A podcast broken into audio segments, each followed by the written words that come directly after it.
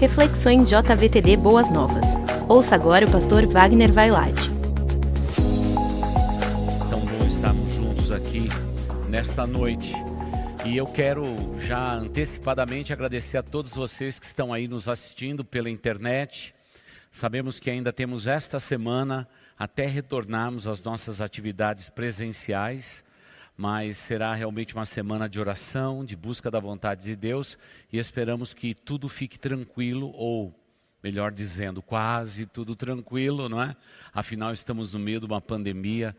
É, a pandemia não é nada fácil, vidas sendo ceifadas, não é? Lutando, como estamos lutando por vacinar pessoas. Mas você deve orar a Deus e se cuidar muito bem, querido jovem. Afinal, a sua vida é muito preciosa para Deus e muito preciosa também para nós.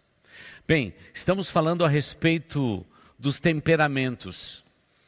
Antes de relermos o texto de Gálatas, capítulo 5, eu gostaria de recordar aquilo que nós temos dito até aqui.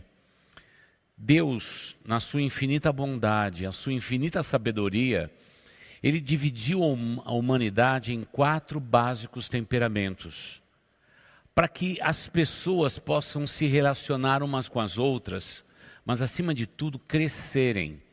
O objetivo de Deus, desde que o homem pecou, lá no Éden, como estamos já reafirmando todos esses sábados, foi construir dentro do homem a imagem do seu filho Jesus Cristo. Essa essa composição, essa obra de arte, ela é desafiadora. Afinal, todos nós somos pedra bruta nas mãos daquele que vai esculpir em nós a pessoa bendita de Jesus Cristo. Como barro, nas mãos do oleiro, vamos ser moldados à imagem e semelhança de Jesus Cristo. E aí é que entram os temperamentos. Eu, eu não sei ao certo o que acontece com você, a respeito do seu gênio, seu jeito de ser, a sua compostura no seu relacionamento com outras pessoas. Normalmente o que dizemos é o seguinte: pau que nasce torto, morre torto. Mas isso não é verdade, porque nós temos recebido do Espírito Santo da promessa, aquele Espírito Santo maravilhoso que desceu no Pentecostes. Ele nos foi dado desde o momento da nossa conversão, para que Ele possa construir em nós um edifício espiritual, um vaso que agrade o oleiro e, acima de tudo, uma escultura perfeita da imagem de Jesus Cristo. Mas todos nós que somos cristãos temos uma vantagem muito grande a respeito de conhecer esse tema dos temperamentos. Porque durante séculos a igreja se debruçou em questões extremamente espirituais. Mas desde o século XVIII, a igreja também tem entendido que o homem, ele também é um ser emocional. Então já os estudiosos, teólogos, começaram a estudar e veio então à baila os quatro temperamentos, de volta, não é? Como nós aprendemos. Quando nós olhamos para esses quatro temperamentos, nós temos que entender que Deus está trabalhando na vida da gente. Ele está moldando a gente. Então, existem coisas que precisamos fazer. Eu já mandei no WhatsApp da juventude, é, já está aí os quatro temperamentos com as suas virtudes e os seus defeitos. Você, eu até permito que você dê uma olhadinha agora aí, enquanto eu vou falar em cima daquele gráfico, tá bom? Eu não sei se ele ficou muito nítido, mas olha, dá uma ampliada aí, dá uma olhadinha no seu temperamento primordial. Lembrando que você tem um temperamento mais proeminente e um segundo temperamento um pouquinho menor. Então dá uma olhadinha nisso, tá bom? E não se confunda achando que você tem os quatro temperamentos, tá? Não faça isso. Olhe o que é predominante primeiro, depois você vai analisar naquele reloginho no sentido horário, anti-horário, você vai logo perceber tudo isto.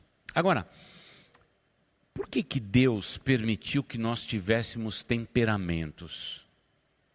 Porque o mundo seria sem graça se todos nós, como se fossem robôs, mecanicamente tivéssemos um só temperamento. Tudo seria muito igual. tudo seria muito monótono, tudo seria desgastante. É por isso que Deus, na sua multiforme graça, quando ele esculpiu o homem, ele já colocou dentro do homem estas possibilidades. Naturalmente, Adão e Eva possuíam, segundo os estudiosos, os quatro temperamentos de forma única. Os quatro. Não é que depois a gente só vai ver na pessoa do homem perfeito, o segundo Adão, Jesus Cristo, os quatro temperamentos. Mas o que foi que aconteceu no Éden que alterou isso tudo? É simples de entendermos. A partir do Éden, a partir do momento que o homem peca, cada um deles, como homem e mulher, tiveram ah, os seus temperamentos distintos, para que houvesse equilíbrio naquela relação. Enquanto Eva tinha os seus temperamentos, Adão tinha os seus temperamentos, para que houvesse equilíbrio naquela união, para que ela fosse estável, como a gente diz, até na forma da lei. Eu e você fomos criados também à imagem e semelhança de Deus e somos dotados desses temperamentos. É isso que nos distingue um dos outros. É isto que até vai lapidando as nossas capacidades intuitivas e vai também lapidando dentro de nós e por nós, vai lapidando o, o jeito que nós somos nesse mundo. E não tem nada de errado. Talvez você olhe lá para aquela lista de coisas negativas e diz: puxa vida, eu sou horrível. Isso não é verdade. Os temperamentos, eles têm esta temática, não é, do lado negativo e do lado positivo. Naturalmente, alguns temperamentos têm mais é, possibilidade dos negativos, isso é verdade. Alguns são um pouquinho mais curtinhos, mas lembre-se, é assim que Deus equilibra os relacionamentos do mundo. E você precisa ser uma pessoa não só que tem o Espírito Santo de Deus, mas que seja controlado pelo Espírito Santo de Deus, porque é só o Espírito Santo de Deus é que pode nos dar esta estabilidade entre os nossos defeitos e os nossos valores, aquilo que somos virtuosos e aquilo que somos de uma certa maneira negativos no que diz respeito ao equilíbrio do seu temperamento. Não tem nada de errado nós termos o temperamento que nós temos. Pelo contrário, é muito especial e valoroso. Na caminhada dos temperamentos, o que a gente logo pode prever é uma coisa muito simples que é importante para você, jovem. Você, como já aprendemos emocionalmente, você foi tirado do útero materno. Era o lugar mais seguro onde você estava. A partir daquele momento, você já foi colocado num outro útero, simbolicamente falando. Você foi colocado é, no útero da família, já é um útero social. É interessante ele e muito valoroso. Nesse, nesse ambiente familiar, nós costumamos ficar por mais tempo. É o lugar onde talvez aqui dentro do lar da família, o relacionamento seu com seus irmãos, com seu pai, com a sua mãe, com seus parentes, provavelmente seja o lugar onde que mais Deus trabalhe para nos lapidar. Porque lá no útero ele colocou a sua impressão digital dizendo: ele vai ter este temperamento, ela vai ter este temperamento. É assim que ele vai me glorificar e honrar. Vai lutar com os seus defeitos e procurar valorizar os seus, as suas virtudes. Mas aí, quando ele coloca a gente dentro desse útero familiar, o que acontece conosco é que ali é o grande laboratório de Deus, como se fosse uma bancada onde Deus vai trabalhar em nós. Por isso, me permita perguntar: como que vai o seu relacionamento com seus familiares? Ambiente estratégico de Deus para moldar o homem e a mulher que vocês serão no futuro. É claro que quando a gente fica nesse útero, útero familiar, é muito gostoso, a gente tem tudo o que a gente precisa, viu? Você pode ter certeza. Mas Deus quer um pouco mais. Daqui a pouquinho Deus nos tira desse útero familiar e nos coloca em outro útero, o útero social. E aí começa os nossos relacionamentos. Você se lembra do primeiro dia que você foi na escola? Pois é, eu me lembro do meu dia. Não foi nada fácil. Eu tinha vontade de me esconder, fugir, porque eu sabia que tudo aquilo que eu ia enfrentar na escola seria um grande desafio.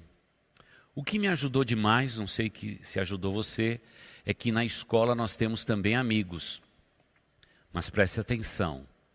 Deus vai colocar na nossa vida toda sorte de amigos, desde o prezinho até a universidade.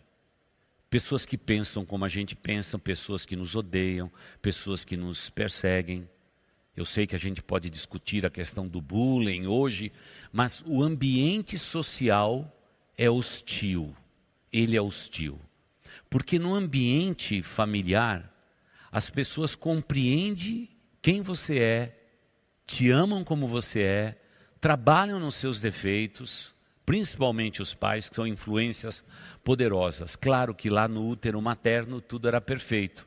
Era um soninho que você estava você tava tirando por nove meses. Mas o útero social, ele é muito importante para moldar, repito, o homem e a mulher que você vai ser no futuro.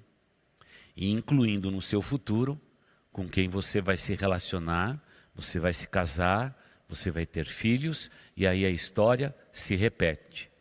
Você sai do útero da mãe, passa para o útero familiar, vai para o social e depois você vai andar a sua vida inteira entre o social e o familiar, a família que você vai constituir.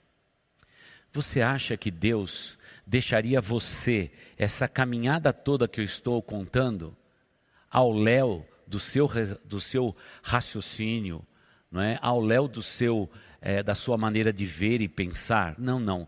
Deus embutiu dentro de você valores e permite os seus defeitos para que haja crescimento. Esse é o grande valor da vida cristã, como vivemos na presença de Deus. Se não tivermos um conceito bíblico forte na nossa vida, pode ser que a gente demore mais tempo para compreender qual é o meu lugar no mundo. Por isso que existencialmente as pessoas estão sempre perguntando: por que eu nasci? Por que, que eu estou nessa família? Por que, que eu estou vivendo? Por que, que eu estou passando por tudo isto? Essas pessoas, elas não trabalharam ainda nos seus temperamentos. Porque quando trabalharem nos seus temperamentos, eles vão ter toda a resposta que eles precisam. Porque é assim que Deus nos fez. Agora, pastor, mas se Deus já me embutiu tudo isso aqui dentro, e eu não sou uma pessoa muito legal, eu tenho meus grilos, eu tenho as minhas questões, eu tenho os meus medos, as minhas ansiedades, as minhas raivas, os meus ódios. Por que, que Deus fez isso? Permitiu que, para equilíbrio, eu tivesse virtudes e defeitos. Deus não te deixou sozinho. Deus não te deixou sozinha, minha irmã. Ele nos deu do seu Espírito Santo. Nós só podemos ser transformados nos nossos temperamentos se o Espírito Santo de Deus tiver a permissão minha e sua para que ele possa trabalhar, minimizando, como dissemos no sábado passado, minimizando os nossos defeitos e maximizando as nossas virtudes. Por que, que Deus fez isto? para que nós pudéssemos, de maneira equilibrada, viver no mundo em que vivemos. E é por isso que você precisa ser especialista nesse assunto, porque isso vai provavelmente te ajudar em todas as áreas da sua vida daqui para frente. Veja, por exemplo, na escola, no colégio, na universidade que você está. De repente, Deus coloca uma pessoa perto de você, você, até mesmo, quem sabe por carência, por querer ser aceito pelo grupo, você abre o seu coração com essa pessoa e diz quem você é, o que você pensa, o que, que você acha, e daqui a pouquinho, pelo cantinho da boca, num sorriso meio amarelo, as pessoas começam a olhar para você de maneira diferente. Aí você descobre que aquela pessoa que está do seu lado acabou é, passando para todo mundo da sua classe, do seu convívio, o que você pensa, o que, que você acha, o que, que você gosta e assim por diante. Naquele momento você se sente traído. A primeira reação natural é dizer: eu não quero nem ter mais relacionamento com essa pessoa, porque é um fofoqueiro, uma fofoqueira. Provavelmente, se ele não tem o fruto do Espírito Santo dentro de si, não tem o Espírito Santo de Deus, ele vai fazer aquilo que é natural dele, daquilo que ele acha a verdade. Mas você não. Você vai ter a oportunidade de moldar o temperamento dessa pessoa. De que maneira? Conversando, se comunicando. Você abre o seu coração e diz: O que aconteceu? Você compartilhou isso com as outras pessoas? Talvez ele até diga: Ah, você não pediu para ficar só com a gente. Aí eu falei com os amigos que você tem esse hobby, você gosta disso, você gosta daquilo, até gosta daquela moça que senta lá na frente, etc, etc. É nesse momento é que essa regra dos temperamentos vão valer para você. Mas lembre-se, o que está acontecendo na sala de aula, mesmo que for no pré-primário, vai te ajudar a quando você constituir a sua família ali na frente, para que você saiba lidar tanto com as suas virtudes, quanto as virtudes dos outros, quanto com seus defeitos e os defeitos dos outros. Essa é a maneira. Esse é o jogo, não tem jeito. É assim que tem. Eu confesso que quando eu fui constituir família com a minha esposa, eu não estava preparado. Ninguém me ensinou isto. Ninguém trabalhou no meu temperamento. Eu não tive pessoas do meu lado que disseram: você está errado, essa tua maneira de ser não é correta, você é uma pessoa muito estourada, você é uma pessoa muito quieta, você é uma pessoa introvertida. Eu não, eu não tive muito esse assessoramento. O resultado é que a gente vai aprendendo sozinho, dando cabeçada, e não é nada fácil. Mas lembre-se, lembre-se, nesse projeto todo de vida, Deus está com você. Se você já entregou seu coração e a sua vida ao Senhor Jesus, fique tranquilo. O Espírito Santo de Deus vai te ajudar nas fraquezas e vai abençoá-lo, abençoá-lo ainda mais nas suas virtudes. É por isso que a conversão na vida de um jovem é importantíssima, porque isso permite que aquele moço, aquela moça, possa ter do Espírito Santo de Deus para auxiliá-lo em todas as suas lutas, em todos os seus relacionamentos futuros. E a vida é realmente um, uma, é um circo montadinho onde que a gente aprende tudo. Às vezes nós estamos nos bastidores, às vezes nós estamos no palco, às vezes nós estamos na plateia, às vezes nós estamos montando o circo, às vezes nós estamos desmontando o circo. É uma vida que, muito engraçada, porque ela é engraçada principalmente quando chega na minha idade, não é? Sabe por quê? Você olha para trás e você começa a rir daqueles defeitos que você tentava esconder e, na verdade, se você tivesse compartilhado dos seus defeitos e admitido os seus defeitos, você cresceria muito mais rápido. Mas, infelizmente, não sei em que cantinho da vida ou do dicionário que a gente leu, na nossa infância é que nós temos que ser perfeitos. A perfeição não combina com quem quer crescer nos temperamentos. Primeiro, porque precisamos demais admitir os nossos erros, próximos de pessoas que nos amam. O ambiente da igreja, o ambiente familiar, quem sabe amigos que você tem, amigos sinceros, é, é, esse é o clima gostoso que descobre e desnuda a ambiência ideal para que a gente admita os nossos erros. E aí, nós precisamos, antes de prosseguir, entrar num assunto muito importante: a nossa cultura. A cultura latina, ela é especialista em duas coisas: mentir, mentir e enganar-se a si mesmo que é uma outra forma de mentira. É próprio da nossa cultura latina. Nós queremos sempre estar muito bem no filme. Nós nunca admitimos fraquezas, nunca admitimos lutas.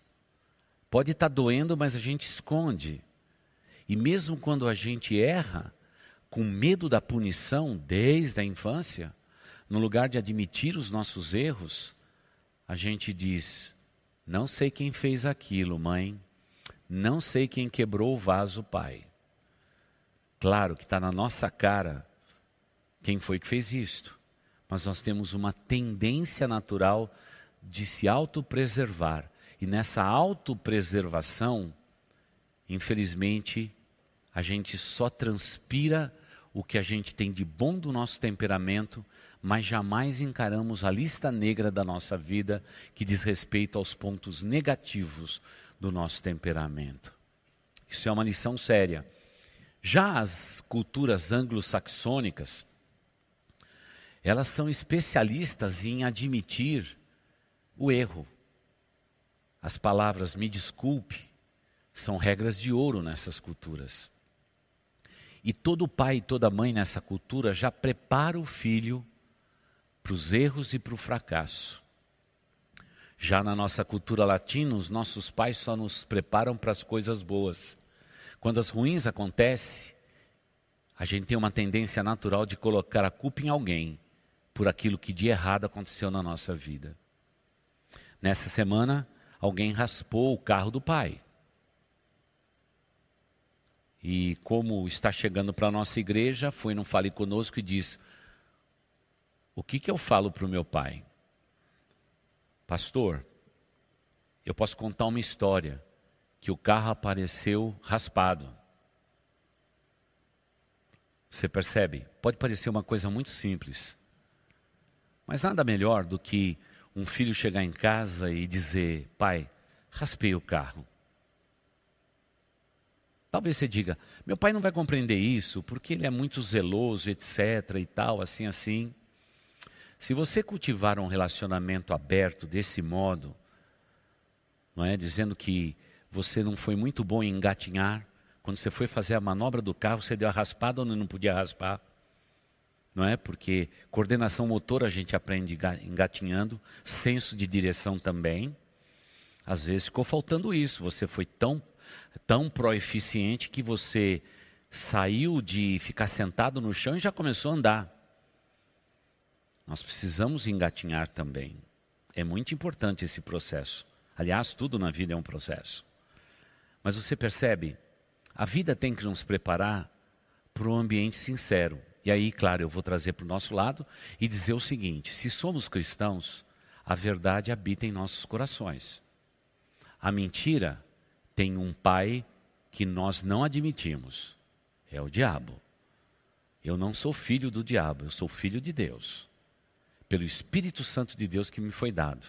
Por isso, desde pequenos, devemos estar mais preocupados em sermos sinceros do que, na verdade, sublimar, enganar, dizendo que eu sou perfeito. A perfeição não mora em nós. Desde o Éden há um defeito de fabricação. Nós temos uma tendência muito grande de não admitir os nossos erros, não assumir é, no fundo do nosso coração os nossos erros. E isso faz com que esse processo de crescermos no nosso temperamento, ele demore ainda mais.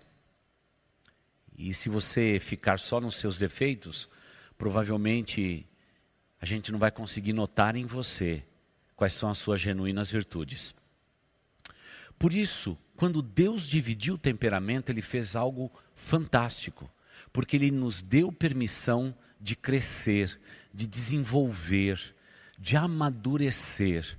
E essa é uma questão fundamental para todos aqueles que se dizem cristãos. Porque a Bíblia já diz lá em Gálatas 5.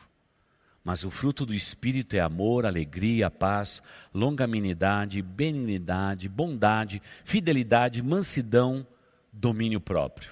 Ou seja, o Espírito Santo de Deus vai desenvolver isto em mim. Então vamos pegar alguns itens aqui. O que, que você vai dizer, por exemplo, naquele lado meio sombrio, não é, de uma pessoa fleumática, que é um tanto quanto triste? O Espírito de Deus alegra o seu coração, porque o Espírito também é alegria. Se você pegar, por exemplo, um colérico, naquele lado sombrio, do lado negativo, que eu estou mais enfatizando hoje. Iracundo, raivoso. O maior desejo que um colérico tem é de ter paz. Mesmo que os outros que estão ao seu redor te atrapalhem. Paz. E aí a gente pega a lista e diz que o espírito que nos foi dado é amor, alegria, paz. Você já falou com um sanguíneo? Sanguíneo não tem paciência para nada. Sabe, a criança que você diz assim: olha, não coma toda a bala, e ele vai comer toda a bala, é porque ele não sabe esperar. Princípios como longanimidade não tem na vida dele. É interessante isto, não é? Se chegarmos um pouquinho para frente e falarmos a respeito de mansidão, vamos incluir sanguíneos e coléricos que têm dificuldade nisso, fleumáticos, quando ficam raivosos, ó, para tirar do sério é difícil, mas quando tira do sério, tem raiva mesmo. É nesse momento que o Espírito Santo de Deus vai trabalhar no coração dele, dela, e dizer: o Espírito Santo que foi dado vai desenvolver em você mansidão. E aí o que faremos? vamos minimizar os defeitos e maximizar as virtudes que já estão em nós. E todos nós temos grandes virtudes, porque se você pegar essa lista que eu mandei para você, você vai descobrir que as listas positivas elas são muito maiores que as negativas. Mas se de repente você leu a lista do que é positivo, virtude, e o que é negativo, defeitos, e você só está olhando para o defeito, eu já conseguiria à distância dizer qual é o seu temperamento. É interessante isso, não é? Porque a gente aprende a lidar com isto. Mas vamos andar um pouquinho nisto e dizer que um pouquinho antes de você se casar, você tem um bom trabalho. O que, é que Deus vai fazer no ambiente de trabalho com você? Se você liderar, você vai ver visivelmente os temperamentos estampados na sua equipe. E é interessante, porque quando a gente estuda profundamente o assunto, a gente já conhece a equipe. Fácil de entender. Aquele que tem esse temperamento, aquele, aquele outro, etc. Porque tanto pelas virtudes e os defeitos fica tudo muito visível. Mas o que faz um bom líder? Um bom líder é aquele que sabe lidar com todos os seus liderados, fazendo com que as limitações de alguns deles, pelo seu temperamento, sejam minimizadas e as virtudes sejam extremamente valorizadas, para que eles possam crescer. Portanto, quer a escola, a faculdade, o local de trabalho, a família onde você vive, os teus relacionamentos aqui dentro da igreja, tudo isso transpira maturidade e crescimento. Só que para isso, você tem que aceitar o desafio de entender qual é o seu temperamento, olhar para a lista dos seus defeitos, trabalhar firmemente com a ajuda do Espírito Santo sobre ele, ao mesmo tempo olhando para as suas virtudes, que você possa ter pessoas ao seu lado para conferir se você tem mesmo essas virtudes. Pergunte para a mamãe, pergunte para o papai, pergunte para um irmão chegado, pergunte para um irmão na igreja, Pergunte para um colega sincero: Você consegue ver isso na minha vida? E as respostas vão te ajudar, e ajudar de uma maneira muito maravilhosa. Quando nós entendemos que o Espírito Santo de Deus nos foi dado para crescimento, então agora a gente precisa chegar num outro termo com vocês. A amizade que você tem que ter com o Espírito Santo de Deus. O teu melhor amigo é o Espírito Santo de Deus. Você tem que ter comunhão com Ele, porque Ele é uma pessoa. Ele tem sentimentos. Você precisa tratá-lo como uma pessoa. Não trate-o como sendo Deus de terceira categoria ou a terceira pessoa da Trindade. No nosso caso, o Espírito Santo hoje tem a responsabilidade de nos convencer do pecado, da justiça e do juízo ele continua atuando nessas três frentes, falando ao meu coração e ao seu coração. Talvez você diga, pastor, eu já me converti, Mas o Espírito Santo, de maneira tenaz, vai continuar insistindo. Por quê? Ele sabe que a nossa natureza é pecadora. Temos uma inclinação ao pecado. Mas isso não nos distancia de Deus, a inclinação do pecado. O pecado em si nos distancia de Deus, mas a inclinação natural para o erro, para o engano, isso não distancia o Espírito Santo da gente. Pelo contrário, ele continua habitando em nós, às vezes sufocado dentro de nós, querendo agir na nossa vida, querendo compartimentos, quartinhos da nossa vida, chaves de portas fechadas, para que ele possa fazer de maneira completa a sua obra. Por isso, você tem que acordar e dizer: Espírito Santo de Deus, bom dia. Você olha no espelho e diz: Espírito Santo de Deus, obrigado por esta noite. Você pode conversar. Ele não está do lado de fora da sua vida, ele está dentro de você.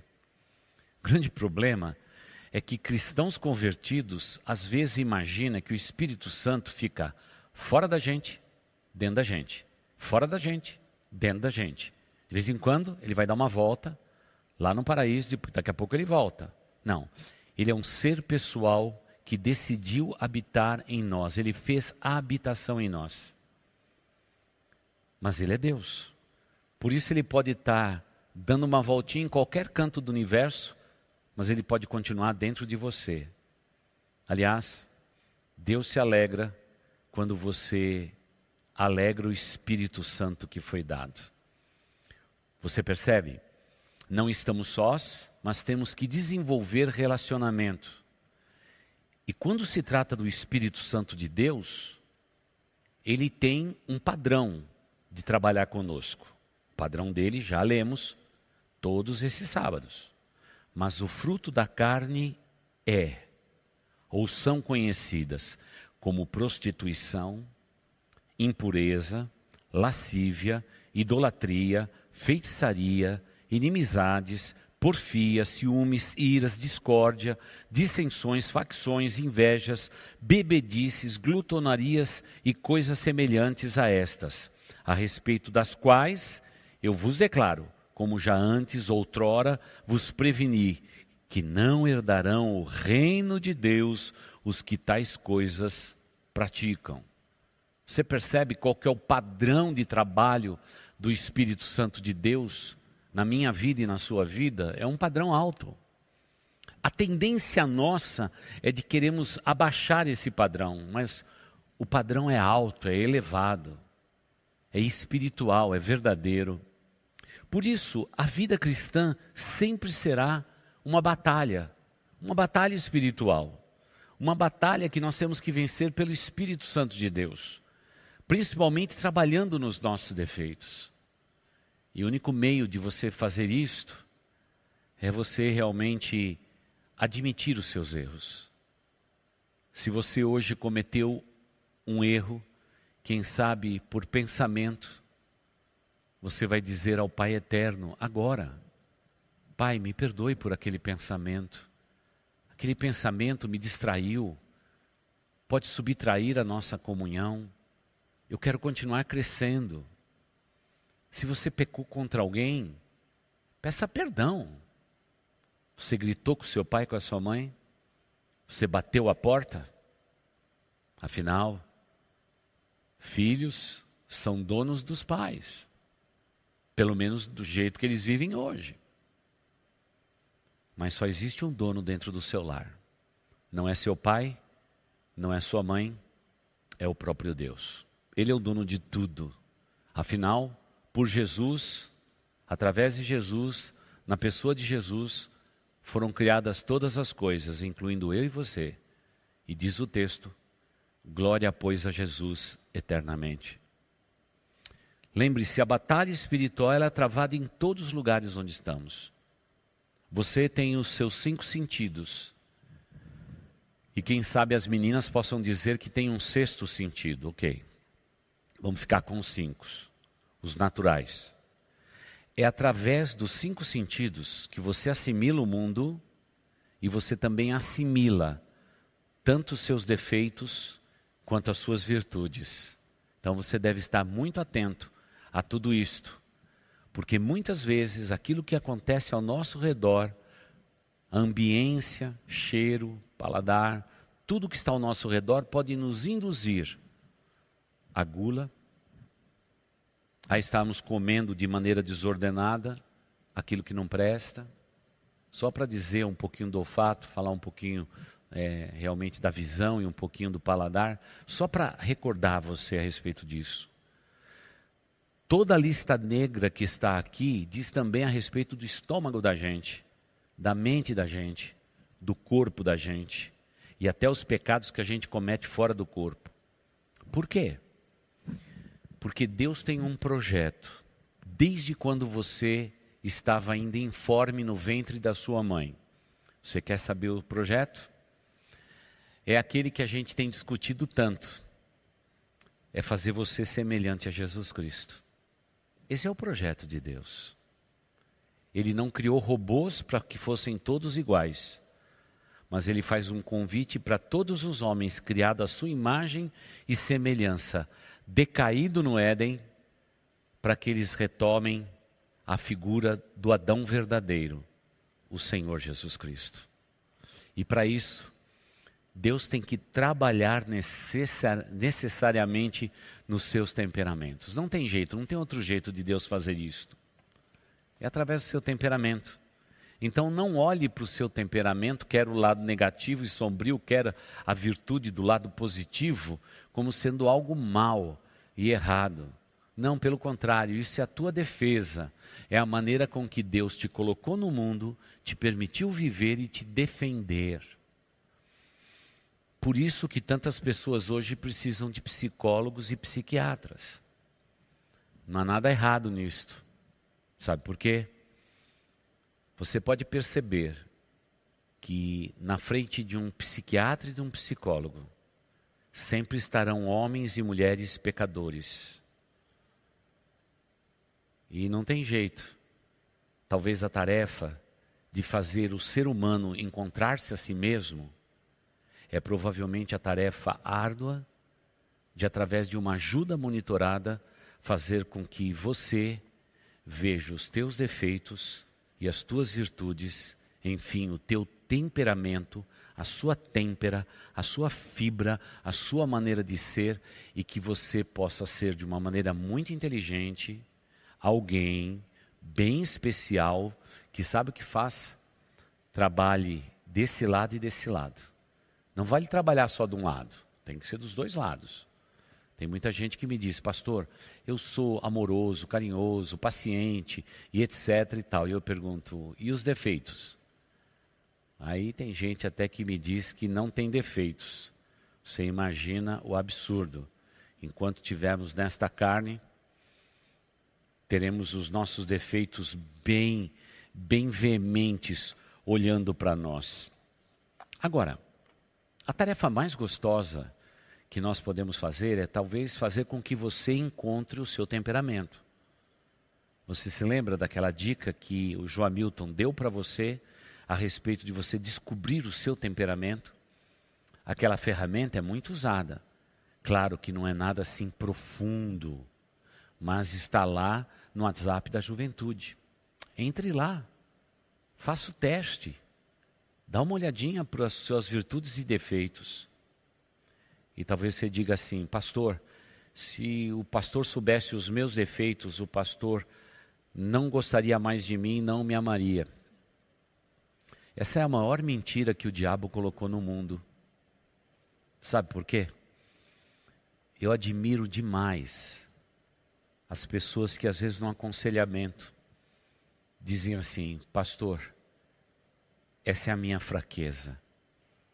E quantas vezes, com lágrima nos olhos, diz: ore por mim. Esse é um grande momento. É um grande momento do relacionamento que um conselheiro, um psiquiatra, um psicólogo, um conselheiro cristão pode ter com alguém. Esse é o momento mais virtuoso. Sabe por quê? Todos esses profissionais, e me permita né, não colocando como uma profissão, é um ministério, é um chamado, um ministério pastoral, é, é nesse momento é que o virtuosismo da amizade, do carinho, vai permitir que você receba ferramentas na sua mão para que você possa crescer. É muito gostoso isto. Por isso eu gosto muito das pessoas sinceras, das pessoas que admitem os seus erros.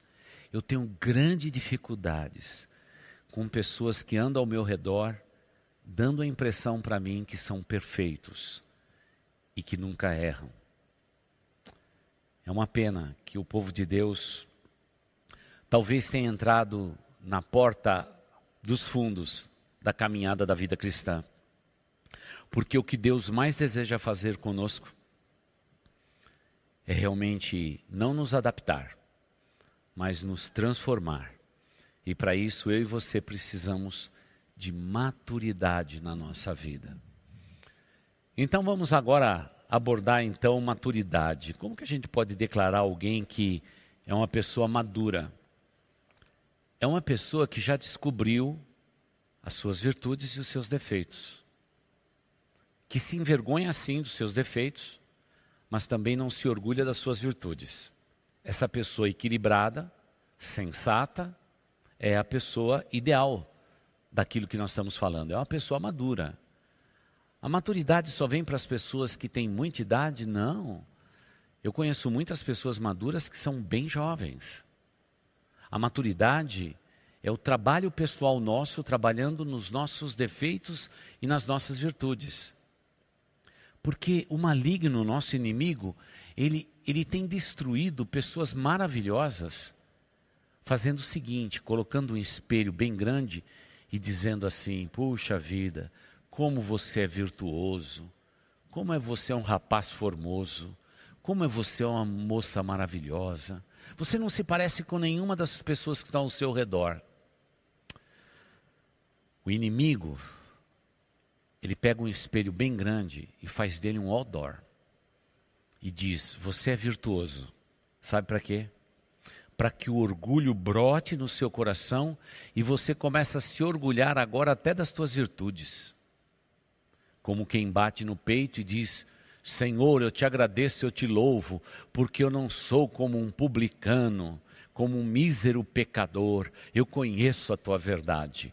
Esses são aqueles que o Satanás propôs um espelho, eles olharam para o espelho e começaram a se ufanar das suas virtudes.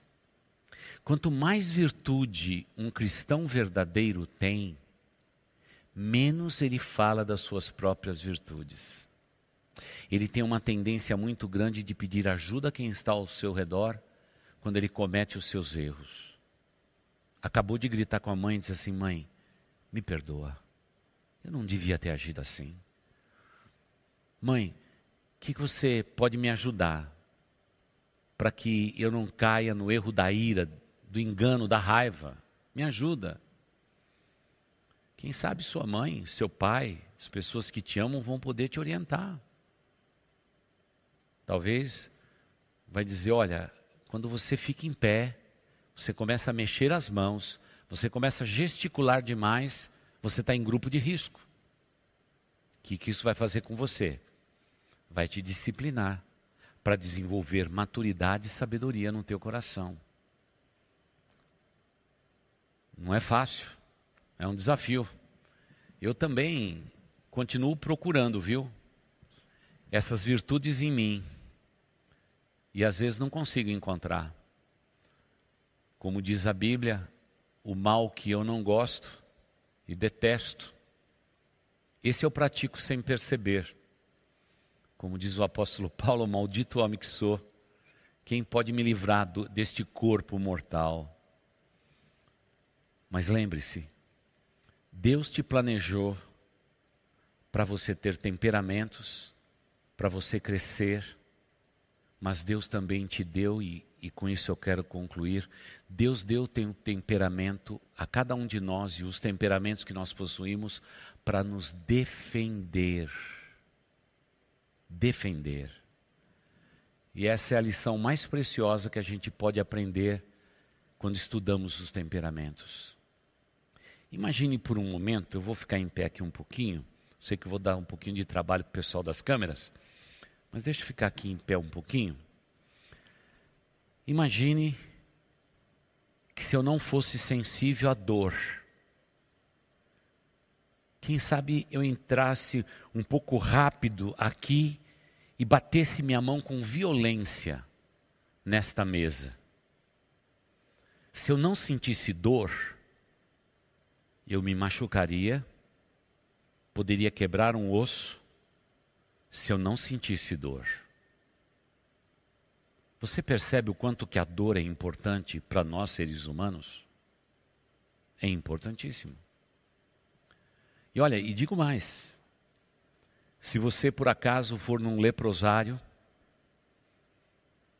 e você ter a oportunidade de conversar com as pessoas que não têm a menor sensibilidade para dor, por exemplo, eles vivem machucados porque eles batem as suas mãos, os seus pés e se machucam e se mutilam.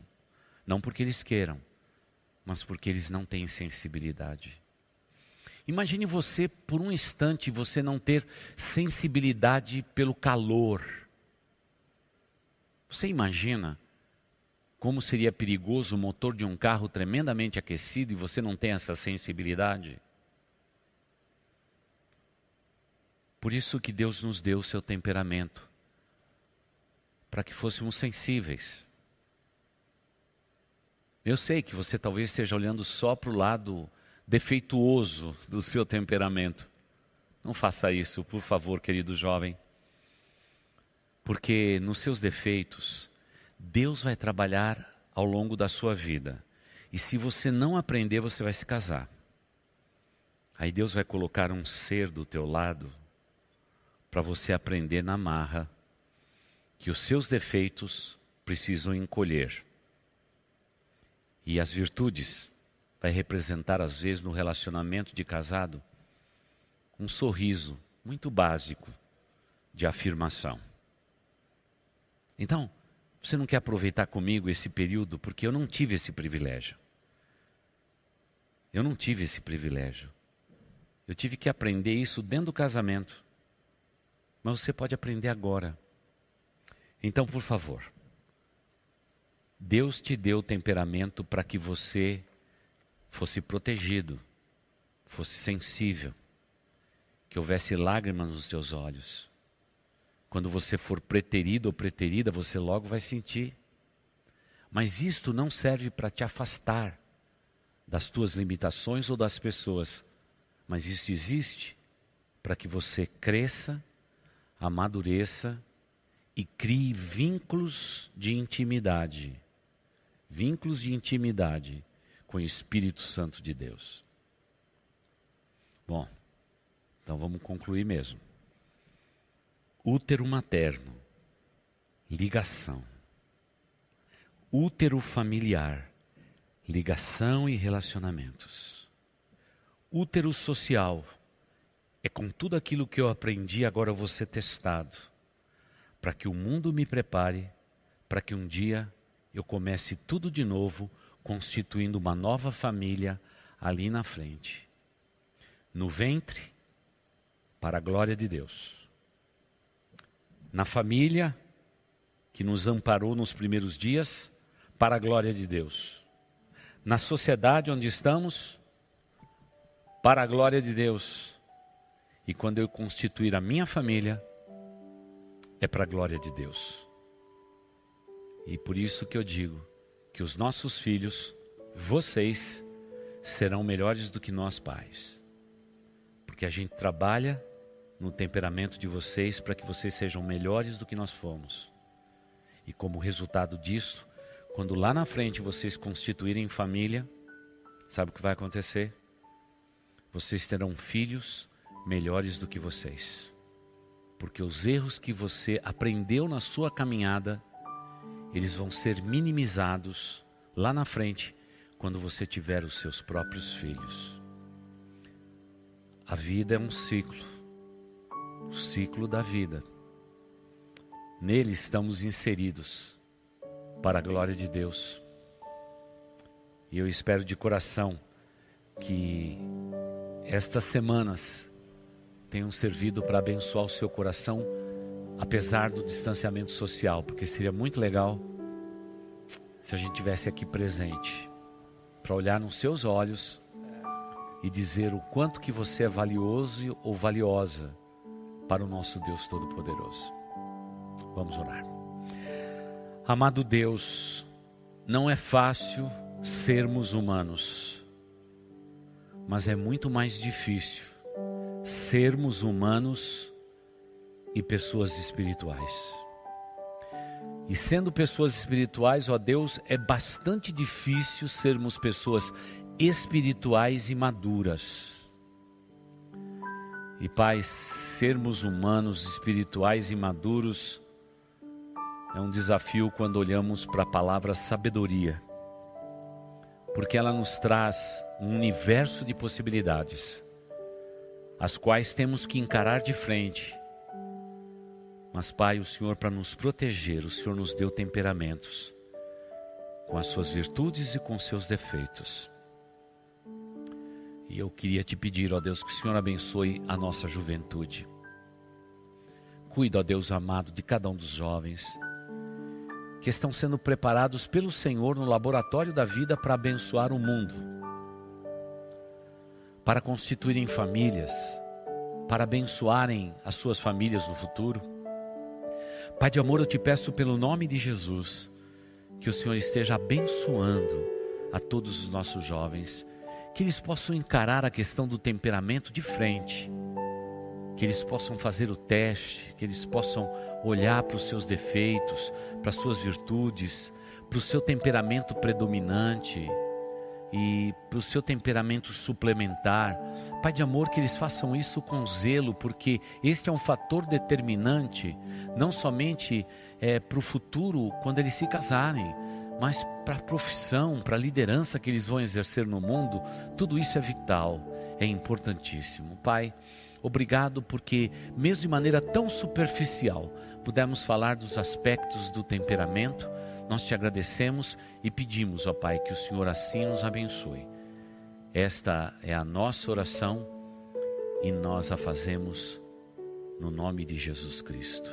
Amém. Você ouviu o podcast Boas Novas? Não se esqueça de seguir nosso canal para ouvir mais mensagens que edificarão a sua vida.